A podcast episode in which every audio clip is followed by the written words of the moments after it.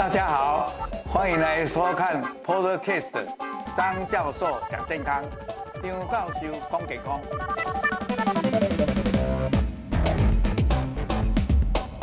各位朋友，大家午安。今天是礼拜四下午两点钟，我们开始来诶张教授讲健康的直播节目。啊啊，今天是要讲咱哪会爱困，我们为什么要睡觉？今天讲的很有趣啊，就是讲做梦的时候，到底我们的脑是怎么样？啊，来谈一谈说这个梦到底是什么情形？那这里，哎，大家知道，我们如果觉得这个直播节目很好的话，就帮我们按赞，也希望你们订阅、分享、开启小铃铛。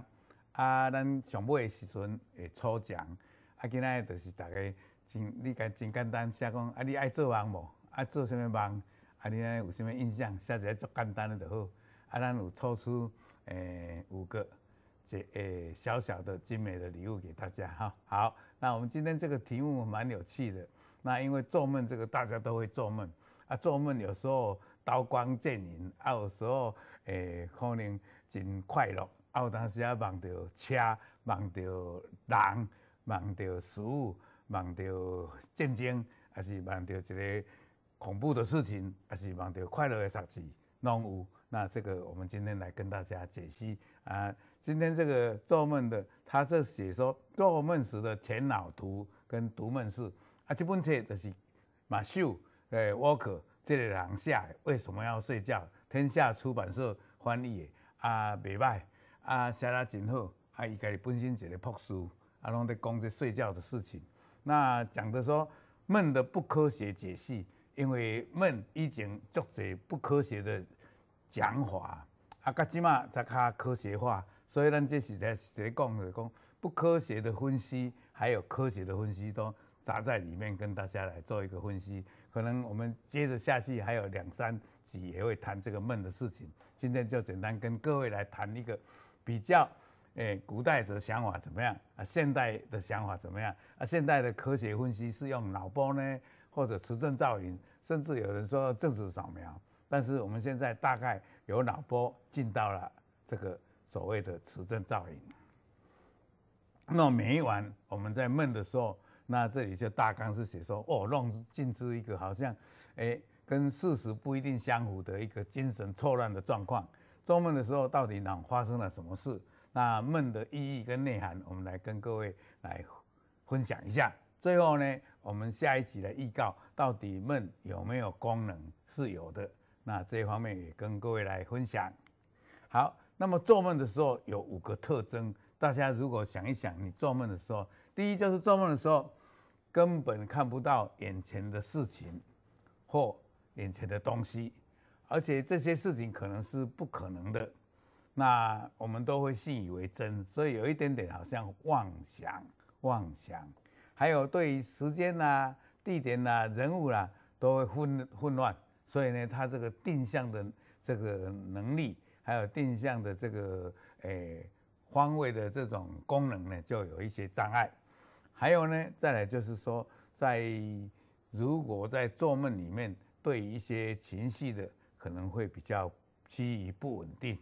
诶，过分的开心，或过分的悲伤，或者过其他的一些情绪的怀念，或者过分的焦虑等，还有大部分你如果问你说梦的事情，醒来以后拢袂记得啊，所以好像有一点失忆的样子。所以加的这些功大概有这五大特征。所以做梦的时候看起来就像，哎、你是不是安尼讲乱讲啊？所以有人讲这个是是不是精神疾病的一个现象？那其实呢，做梦每一个人都有啊。做梦到底有没有颜色？到底会不会动？哎，到底诶是诶跟人有关，跟事情，或者跟时间，或者跟诶物体，或者一些什么都都都有相关。好，睡眠跟做梦呢，大家我刚才讲，可能我们做梦的时候里面有包括几个元素，就是你视觉看到什么。还有念头，你想到什么？再来就是说有没有动作？还有咱网咖吼，好像手怎么窜出来啊？是去拍，哦，但是啊，跟诶太太睡在一起啊，手上叮当都啪的睡在一起，怕莫名其妙一起动下，有时候也会这样。还有呢，我刚才讲的，有时候幻想幻觉，还有有一些动作，还有情绪，还有那个怎么讲，就是说做梦就好像一个故事一样，也有它的情节，喜怒哀乐啦，悲欢离合啦都有。所以到底做梦是在我们的快速动眼的时候呢，也就是眼睛在快速动眼的时候呢，还是非快速动眼，还是浅睡，还是深睡的时候？这等一下都跟各位解释。那基本上我们知道，大概是从在快速动眼的这个，就是呃眼睛很快速在动眼的那个时期是做梦最一般来解释这样。其实，在各个时期都有做梦，但是做梦这个时候是最重要。所以定义就是快速动眼睡眠的时候发生的梦，我们就是说讲。成真正的梦，快速动眼时期产生的梦就是，哎，真正的梦。好，各位有没有看到这里？就是这种这样很规律、很小的波，就是我们清醒的时候在脑波。那浅眠的时候就是这样，哎，有时候哎有一个比较高的振幅的。到这个快速的时候，它就是这样一。一些比较振幅少，然后就高一点，然后很快速，然后这里又高起来，这样。如果到深层的时候，就是变成这样，一个很慢的一个陡峰，然后再下降，这样。所以这个是在一九五零年代到一九六零年代，透过我们把贴在脑的地方的电极，然后接到仪器，然后测里面的脑波，就是这样。这个叫做脑波的大致的图像。有这四种情形。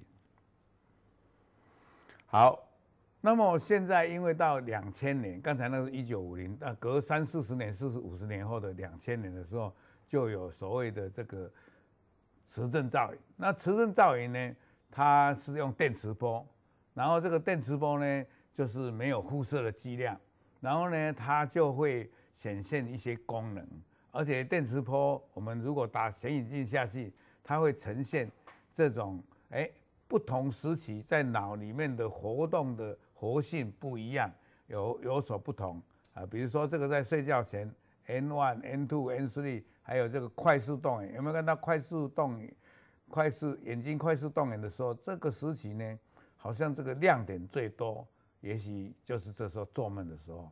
那这个是在讲我们的所谓的一个诶。运动跟感觉的一种模式的一个诶、网络啊，那这种呢就是预设的。比如说举一个例子，诶、这个田径选手在跑步的时候，诶、在这个要鸣枪嘣一声，然后要让他跑的时候，他他就有过去的经验，所以呢，他就会脑里面预设一个图模式，然后他就说。还有几个例子最重要，就是说这种就比较在注意力不集中的时候，哎、你这个脚的地方有一只蚂蚁在那痒痒的，你自然手就会去把它啪啊这样，或者一个苍蝇底下在给你咬你咬你，在那站着，这种都是叫做所谓的预设的大脑预设模式的一种网络。好，你再重新启动，明天再提醒我。那这个这个时候就很进步了。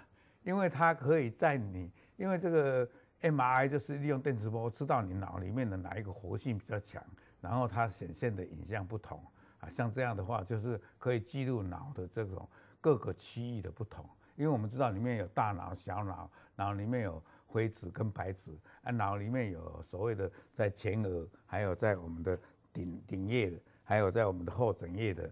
还有顶叶的地方有，诶、管神经，诶、管感觉的，还有在管运动的。啊，脑叶呢就在管你的逻辑、你的理性、你的感情的。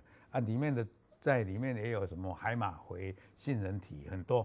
那这种东西它表现的还有控制的，有的在控制情绪，有的在控制感情，有的在控制你的逻辑理性，还有的控制你的这种运动，有的控制你的诶、痛觉，还有诶、欸、这个所谓的还有你的诶、痛。还有一些感觉的，好，那这个就是刚才讲的，因为说在快速动眼的时候，大家记得今天都忘记了以后，就知道一个快速动眼的时候就会做梦。它里面就有几个区域，哎，我们跟各位来看一看，就是说，哎，只要是这种比较这个颜色的，就是说那时候很活跃。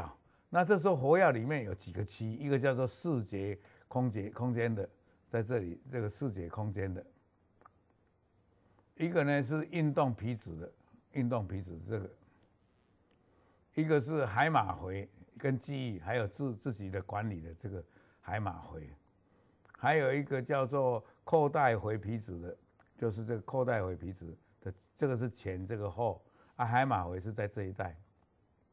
海马回，各位有没有看到海马体？啊，这个就是杏仁体、杏仁核。那这些杏仁核啦、海马体啦，如果在在在在那个做做梦的时候，这些都是活性很强的。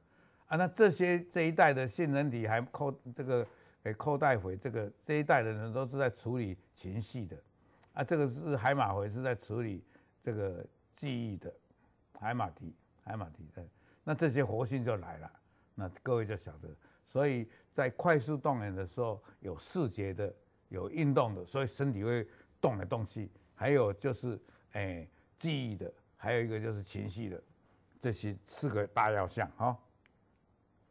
那如果是到非快速的时候，几乎整个脑就比较，这个各位知道，这个就是活性少的蓝色的，你看这些就出来。啊，其他的都是平平的，啊，这个我刚才讲的，这个叫做前额叶，这里叫做顶叶，啊，这个叫做枕叶，啊，是这样的。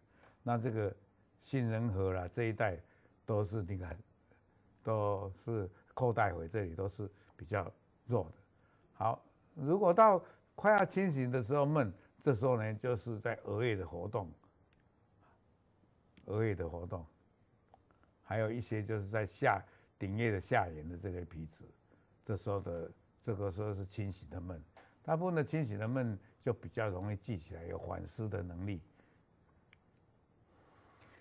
那我们刚才已经讲过了，它可能有视觉的，可能有动作的，可能有充满着情绪的。还、啊、有的就是说，这时候想的事情、做的故事呢，就是跟事实很不符合，是还呢很没有理性的，所以他这里用一个叫做荒诞没有理性的，所以梦基本上它是一个有视觉的、有会动作的，呃，充满悲或快乐或喜或者生气的啊，它是比较不照常理出牌的、不理性的，这是梦境的形式。那我们现在的科学家都在想说，我有没有什么方法，然后来预测你的梦的形式，或者即便完了，你做梦完了，我要了解出你真正梦的内容，这是现在科学家想的。好，对对对，究竟是黑黑色还是白色还是彩色？我我的那个了解呢，好像是黑白色，但是呢，有没有彩色？这一篇里面好像没有提到，这个我们这个张世杰先生问的这个问题还蛮不错的，这个我会再回去查，啊，我记得都是黑白色的感觉。你看我连我自己有梦叫这感觉都是黑白色的。好，那这个你做的问题我这里还没有给你答案，那下一次我会回答你哈。哎，张世杰先生，那二零一三年那是九年前的事，就是比较最近的。因为现研究梦都是两千年以后比较发达。日本京都的这个国际电气通信基础技术的研究所，一个叫神谷之刚，他有个专门在研究睡觉跟梦的这个团队，他就初步研究三个人，啊，那一都他刚醒来就问他说：“哎，你那个内容怎么样？”他还整理了二十个比较核心的内容，包括说。什么书啦，什么车啦，什么家具啦，什么食物啦，然后进行比对，然后他这样在发展，想要探讨他们的内容，那这个就很好，很有趣。也就是说，你把他这个研究的人，等他做梦完的时候，都给他插线起来梦。但是这个有几个缺点，第一就是说他在做梦做完了没错，那个给叫醒。那就不符合正常的这种睡觉的情形，也许啊，但是刚做梦啊，叫醒，也许还你印象很清楚，是不是可以讲出梦的内容？那这些内容里面，他们的研究就是有二十个比较说得出来的，就是书籍，但是他有时候书籍的名字、作者他不一定弄得出来。还有车子，有时候是诶、这个丰田的、Honda 的，或者 Toyota 的，或者是 Ford 的，或者是 GE 通用的，不一定他记得。再来家具，家具大概会记得说桌子，但是你真的在讲说方的、圆的，有时候也讲不出来。还有吃的东西，这些有二十几项。好，那我讲到这里来，就跟各位讲，过去过去从很早以前，就是对于人一有的话，有人类就有梦，所以呢，就很多人想要对梦来做一些解析。最重要的就是那个诶。Freud，那等一下我会讲 Freud，因为这个，诶，刚好他有一本书叫《梦的解析》，而且那这一本书相当有名，他本身可以算是一个精神科医师。他这一本书一出来，在我记得我大一的时候，那大一的时候大概是一九六七六六那时候，我们同班同学有几个，一个是胡海国，一个是杨太英，一个是胡传孝，就把这本书翻译出来，叫《梦的解析》。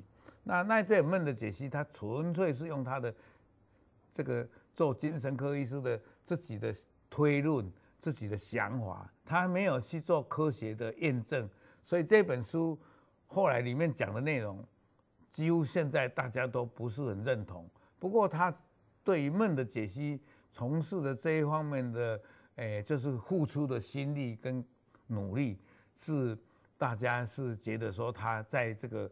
阶段性里面是有贡献的，所以梦从哪里来？是他这一本是有贡献。那在这个之前，当然就是从古代，呃，好像是人类的开始，那时候的古埃及的，就相信梦是行的给你送下来的，是上帝或神在指使你把信息送下来，叫你梦这样，叫你梦那样。所以希腊人认为梦是众神的视察带来神圣的信息。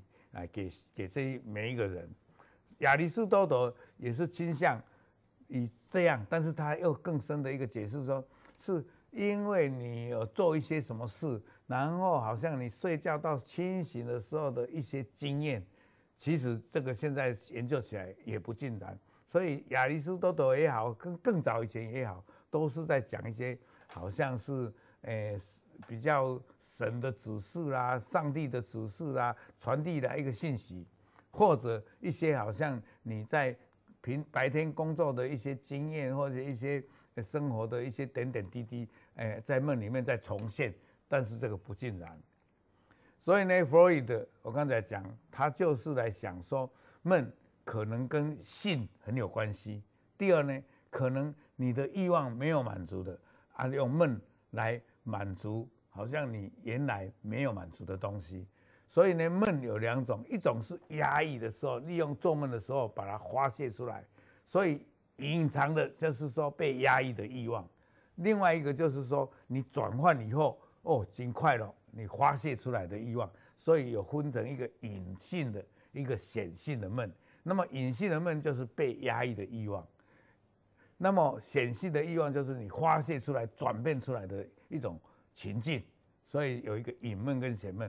所以根据弗洛伊德的意，他说没有办法去预测你什么梦啊，记录你的梦的内容，他也没有去设计，也没有实际的验证。所以呢，也许哎，我弗洛伊德哎研究你的梦啊，解析一套道理，讲出一些结果。哎，另外一个医生他也研究你的梦，也讲出一大道理。那这两个人讲出来的道理呢？都好像很有道理，但是这两个人讲的道理都不一样。好，另外我们张世杰先生还蛮，有人会说梦话为何？梦话是这样，因为有一些梦呢，里面有一种对象，啊，好像你跟他修眉或什么，但是呢，梦话跟那个梦又是两回事。有时候在讲梦话的时候，他并没有在做梦，啊，有时候讲梦话的时候是在。把一些情绪的发泄，然后吐出来的。但是这个梦话到底怎么样？我觉得这个也是有待去查考的。好，再来这个是最重要。其实讲来讲去，研究梦的人很多。那这个就是在哈佛大学的 Stick Gold，Stick Gold，Robert 罗伯斯蒂克高德。那 Stick Gold 这个人呢，他几乎一生就是在研究睡觉跟这个对做梦的。那几几乎他在二零零九到二零一七这中间发表了很多的论文，很多的这种研究或者观察所得的都是在讲梦。他最后他还曾经有一篇论文设计了一个实验，很重要，这一篇是最重要的，就是他把二十九个健康的人，整整两周里面两个礼拜哦，十四天里面记录你白天做些什么事，然后记录你做的梦，那。就是把你叫醒后来问梦，当然问的不是很完整，但是这样记录起来，结果发现你白天做什么，然后到时候做呃清呃清醒以后说回想起来的那个梦，跟白天做的事相关性才一趴到两趴，所以完全跟白天的生活。但是呢，很有趣的，这个梦虽然这个内容重现率很低，但是呢，你如果白天今天很快乐。呃，很开心。那你今天的梦比较做的会比较趋向于开心的，但是内容完全不相同。你今天情绪比较低潮，比较忧郁，那百分之三十五到五十五做出来的梦呢，哎，就是跟这个哎低潮的、跟忧虑的、跟伤心的有关。所以这个有百分之三十五到五。所以这种梦境呢，不是我们每天生活的反映出来的重播重现。所以这一点就是我们要强调的，梦的这个内容物是不是你白天生活的重播重现？这一点跟各位来特别解释。好，那么最后一章这个今天讲的比较简单一点，到底梦有哪些功能？那现在这个诶，下一次我会更详细的，基本上就是这样，跟心理健康有关系。是如果你的梦诶是适当的。可能可以让你的情绪，也可以让你好像，诶，补你的滋养，好像给你注入养分一样，注入很这个很好的情绪的养分。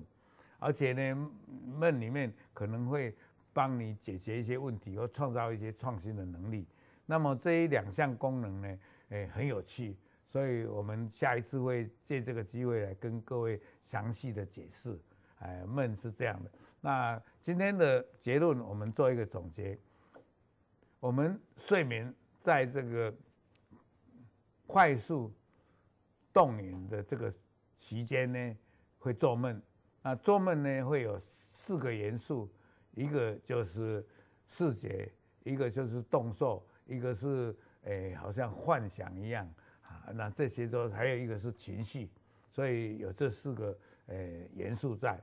那我们过去呢，诶、都有一些神话或者一些诶、不对的解释，当然包括说，诶、天神啦、上帝啦，或天上的神明，诶、传递信息给你，或者好像叫你，诶、做梦，跟人讲的叫做托梦，我给你托梦讲，我叫你去从啥呢？其实这个都不对。后来弗洛伊德就认为说，这个是你的欲望的不能满足。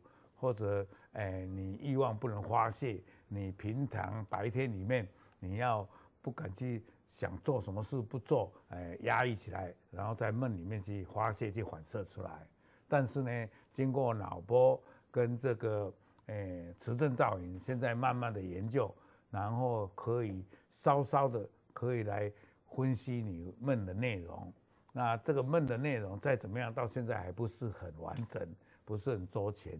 那慢慢的，他片段的把它累积起来，但是最后，诶，在这个 Stick Gold，诶，这个罗伯 Stick Gold 这个人，他研究他是哈佛大学的，专门研究睡觉跟做梦的这个诶心理学的博士，他就在讲说，他用好二十几个人去了解，结果发现，日常生活的东西并不会在你这个呃做梦里面重现，但是你那一天的生活。是开心的，或者比较快乐的，那么你可能那一天做的梦就会比较趋向于跟快乐有关的，但是内容并不能重现。那而且梦的功能是对于心理的健康，甚至于可能是一个一个很好的夜间的治疗。那这一方面我们下一章会跟各位来介绍。所以做梦是一种夜间的治疗。好，我们在这里也借一些机会跟各位来，诶，我们这些在现在在看的我们这些直播的这些朋友们，诶，我们在三月九号由我本人来介绍一下乳癌的治疗后的追踪，也探讨说哪些人会再发或会转移。那三月十六号隔一个礼拜的礼拜四，我们有台北荣总的苏怡芳营养师会跟他们介绍一些营养要注意的事情，包括在治疗当中、治疗后、追踪期间哪一些营养是诶重要的。那这方面因为吃很重要，我现在诶跟各位报告，我现在有一个叫做诶一个健康诶四原则，呃就是。要营养要好，要均衡，再来要运动，再来要好的睡觉。S，再来一个叫做，诶，有诶，这个压力要怎么样解解除？有四个 N E S S。再来三月二十号，我们诶台大的这个林继勇医师，他在这个诶癌症的用药方面诶相当的诶有经验，而且他这个口条很好啊，就会来跟各位谈谈乳癌化学治疗。甚至于化学治疗，我们如果把它扩大的话，在标靶治疗、和我们治疗里面的副作用，还要怎么样去因应这方面也是很重要而且很基本的，因为几乎每一个人都会面临这个问题。那请大家哎踊跃的报名哈。那我们今天很高兴能够跟各位分享。那如果你觉得好的话，呃，希望呃你呃帮我们订阅、按赞，然后开启小铃铛。啊，如果你因为现在在忙，没有办法看啊，我们这个会在 Facebook 或者 YouTube 啊，你有空的时候，哎，希望你跟我们收看，谢谢。那么我们张世杰很热心。那么老人多闷，哎，是这样。那如果你是快速动眼的时间够长的话，这就是有闷。那也不尽然是老人多闷，年轻也是很多闷的，而且。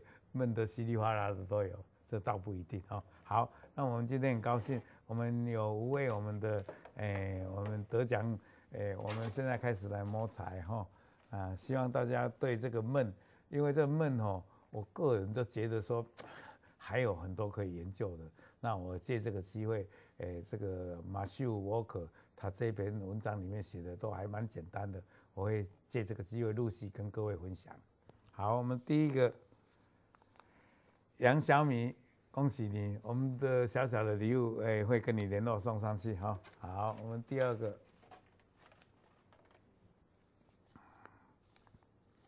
，YT 阿胜，YT 阿胜，恭喜你！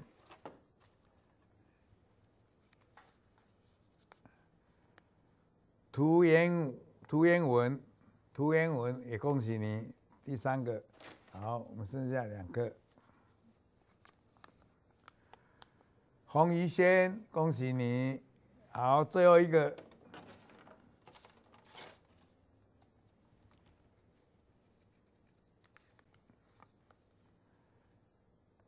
，YT 蔡 Roy，好，我们恭喜五位，我们会设法联络，然后把礼物送给你。好，那么再次诶，谢谢各位。那也提醒各位，我们朋友如果。哎，你关心乳癌的话啊，我们这个直播可能分个诶两个大部分，一个就是在讲乳癌相关的讲座，另外一个我们现在比较着重在睡觉啦，还有着重在诶人为什么会衰老啦，还有着重在肠内的细菌啦，那这方面我们都会跟各位分享啊。如果各位有什么建议，也可以利用各种方式跟我们联系。啊，有什么问题也可以跟我们来分享。那么三月九号，本人会讲一些，嗯，乳癌治疗后的怎么样追踪，还有它可能会，诶，复发转移，那我们怎么样预防？三月十六号，我们的苏一芳营养师会跟他谈病友，诶，有关饮食的相关的问题。那隔一个礼拜的三月二十三号的礼拜四，林继勇医师也会跟大家探讨一些乳癌化学治疗以后的。诶，可能产生的副作用，还有我们怎么样去对付它，怎么样应用，还要怎么样调整，甚至医生要怎么样团队，诶，来跟他们请教，或者医生团队怎么样帮我们治疗。好，以上诶这样的节目，希望大家喜欢啊，祝大家健康快乐，谢谢。